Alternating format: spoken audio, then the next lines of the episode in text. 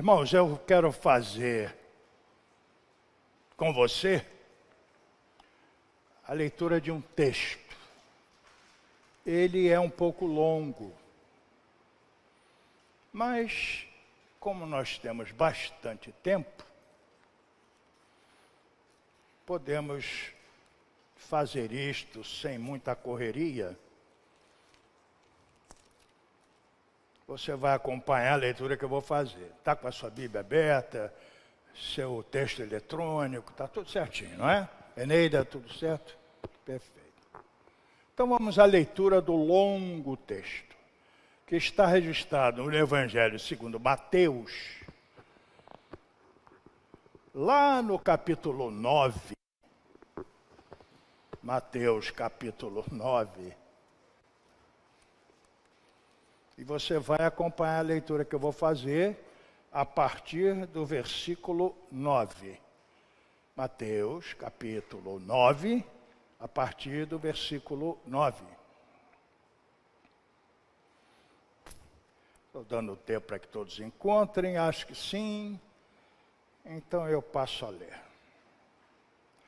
Partindo Jesus dali, viu um homem chamado Mateus sentado na coletoria e disse-lhe: Segue-me. Mateus se levantou e seguiu Jesus. Esse é o texto. É longo, não é? É só isso mesmo.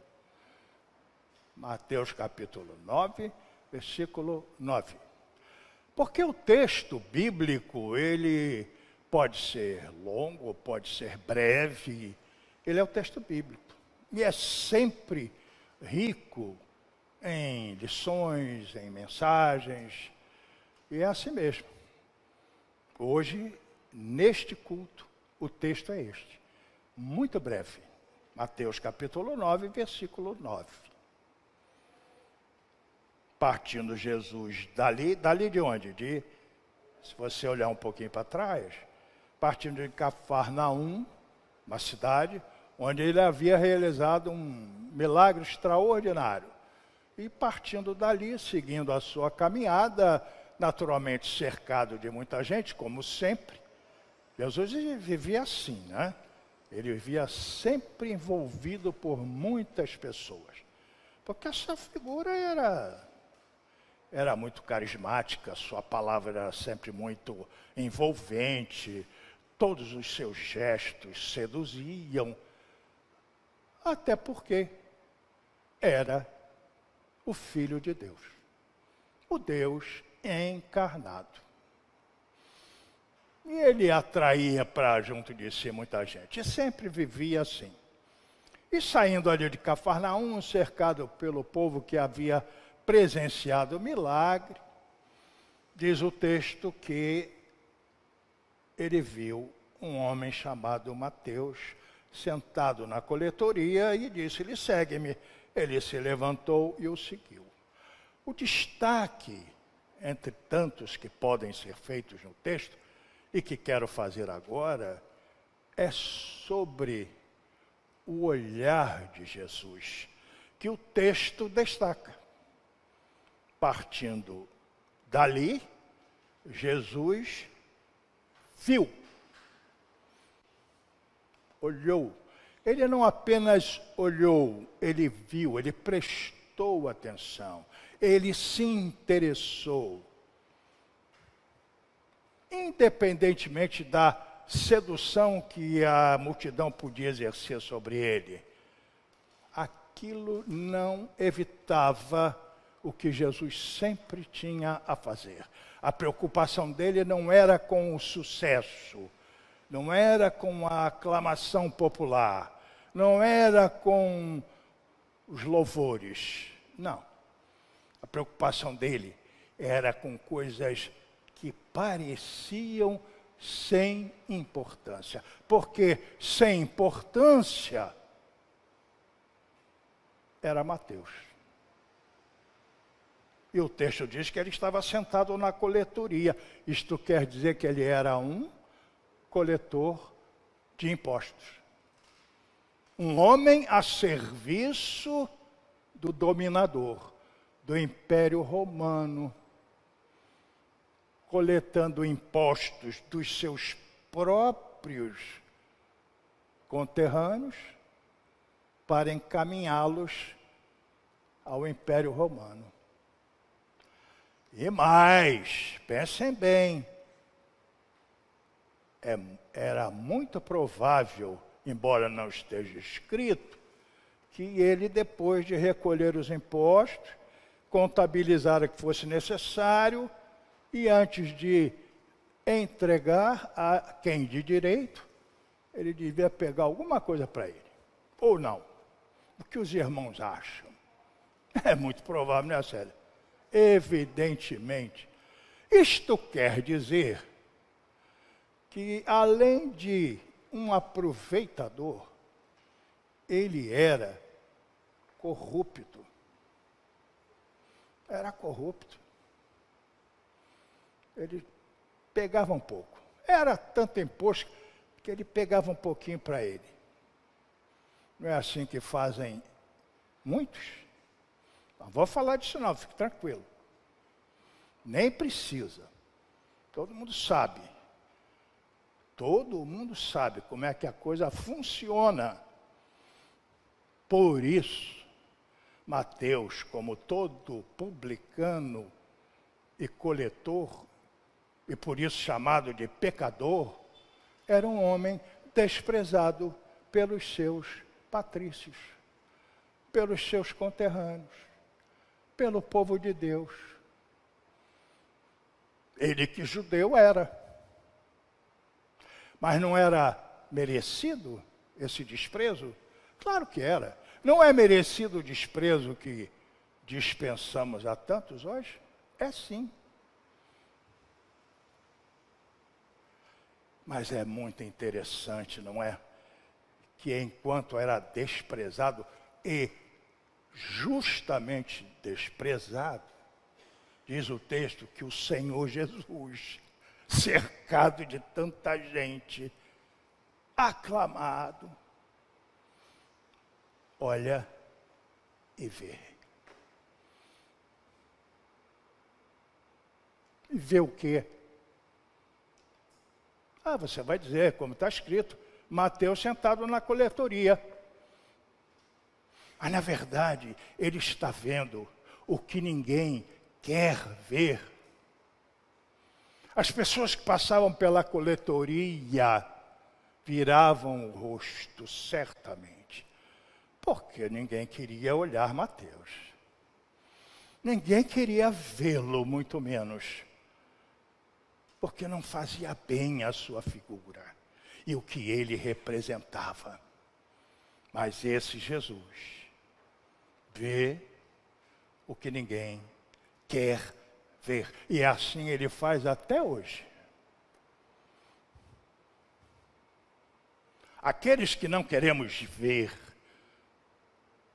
e é justo que seja assim, pelo que são, pelo que fazem, esses todos são objetos do olhar interessado de Jesus. E isso às vezes nos incomoda, porque nós somos estimulados por Jesus a olhar, a ver gente assim e a essa gente dirigir a nossa palavra, a nossa mensagem, a nossa atenção. Isso não é muito fácil, não. Mas é assim que Jesus faz e é assim que tem que ser com a igreja. Você tem que olhar para mim, mesmo que não goste, porque eu sou de Cristo e você também é. Porque ao mesmo tempo em que você não olha para algumas pessoas, para essas pessoas, Jesus dirige o seu olhar sempre atento e interessado. E Jesus viu Mateus na coletoria. É como se a multidão ali não estivesse. Seu interesse se volta para aquele homem desprezado. E mais, provavelmente desprezado por si mesmo. Porque há pessoas que não atraem o olhar dos outros pelo que são e pelo que fazem, mas não atraem, às vezes, o seu próprio olhar. Gente que foge do espelho, não quer ver a si mesma, a si mesma. Isso é terrível. Mas Jesus não. Jesus vê o que ninguém quer ver. Mas não é só isso. Veja bem. Jesus viu Mateus sentado na coletoria e lhe disse: Disse o quê? Segue-me. Aí eu fico imaginando os que cercavam Jesus, ouvindo de sua boca um convite dessa natureza àquele homem que os outros desprezavam tanto, e talvez ele a si mesmo. Segue-me, Mateus. Não era só um olhar interessado, era, uma, era, um, era um chamado inesperado e incomum. Vem comigo, Mateus. Vem comigo. Eu sei que te desprezas. Eu sei que os outros te desprezam. Mas eu quero que estejas junto de mim. Vem comigo. Segue-me. E vejam bem, não há promessa de coisa alguma. Segue-me que eu vou fazer de ti um governador de província, um general do exército. Não, não diz para quê. Segue-me. E esse é o convite do Senhor Jesus. Não é um convite a honrarias e a homenagens. É um convite ao encontro mais íntimo. A uma comunhão que ele não conhecia e não tinha. É um convite a caminhar junto. Depois você verá o que pode acontecer. Mas agora só quero que venhas. Segue-me. E Jesus vê o que ninguém quer ver, mas o que ninguém pode ver. Mas Jesus viu ali naquele homem desprezado pelos outros e por si mesmo o futuro apóstolo. O futuro evangelista cujo texto estamos lendo. Porque em Mateus, em Mateus havia potencialidades que ele nem desconfiava. Mas Jesus viu o que ninguém podia ver. E é assim que ele faz com muita gente ainda hoje. Ele vê o que ninguém quer ver, mas ele também vê o que ninguém pode ver. Por isso é que muita gente, ao ouvir falar de alguém que conheceu, pergunta: Mas Fulano? Mas ele era aquele mesmo. Que agora é isso? Tem certeza? Estamos falando da mesma pessoa? Estamos. Você está falando do Miguel? Você está falando daquele que eu conheci? E agora é isso que você está dizendo? é dele mesmo. Ainda tem lá os seus defeitos, ainda tem lá as suas dificuldades, mas é ele sim que se tornou pastor na igreja de Botafogo. É mérito. Porque Jesus vê o que ninguém pode ver. E quando ele chama para a intimidade, para o caminhar junto, é para realizar transformações, grandes mudanças. Que Mateus, na época, no momento, não podia perceber, mas Jesus já enxergava lá na frente. Isso é maravilhoso, irmão.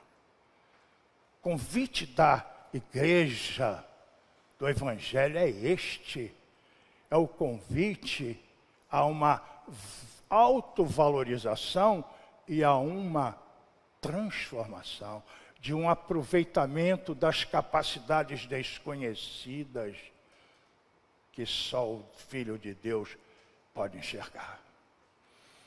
Por isso, ele vai convidando: segue-me.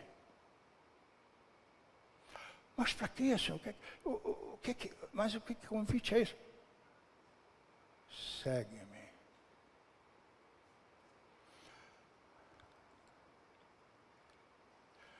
E afinal, esse Jesus que viu Mateus e viu que ninguém queria ver, que era um homem justamente desprezado, que viu que ninguém podia ver, viu o apóstolo, viu o homem de quem falaríamos até hoje. Agora ele vê o que ninguém espera ver. O que é que diz o texto? E Mateus se levantou e o seguiu. Quem podia esperar isso?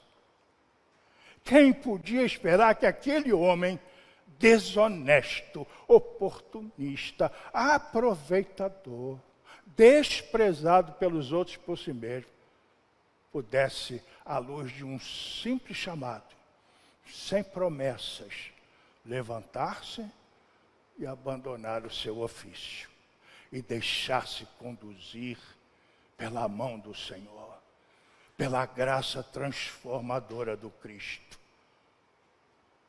que cria de gente assim pessoas extraordinárias. Como tantas na igreja, tanta gente extraordinária na igreja. E a gente às vezes se esquece disso.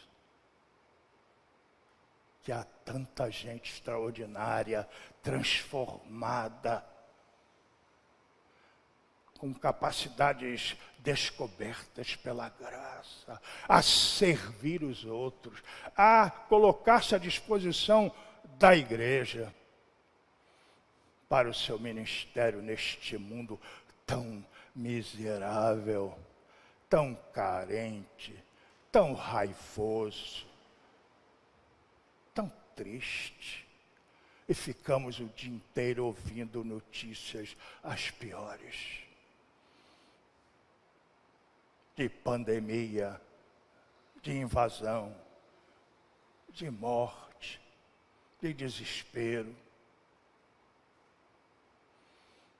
E é nesse contexto terrível e que nunca foi diferente, só que agora nós sabemos logo mas o mundo sempre foi assim, irmão. Nunca foi diferente. Mas também o mundo sempre foi alcançado por esse Cristo que se move, que não se deixa seduzir por aclamações populares e dirige o seu olhar penetrante, interessado àqueles desprezados pelos outros e por si mesmo e vê o que ninguém quer ver. E vê o que ninguém pode ver. E chama, vem, vem comigo, segue-me. Vem ser diferente, vem fazer história, vem compor transformações neste mundo e nas pessoas. E vê o que ninguém espera ver. Levante-se, saia da coletoria se esse é o seu caso, e vá ser o que você nem imagina que pode ser. Porque você pode ser muito mais do que tem sido, sob essa ação transformadora do Senhor Jesus. Amém?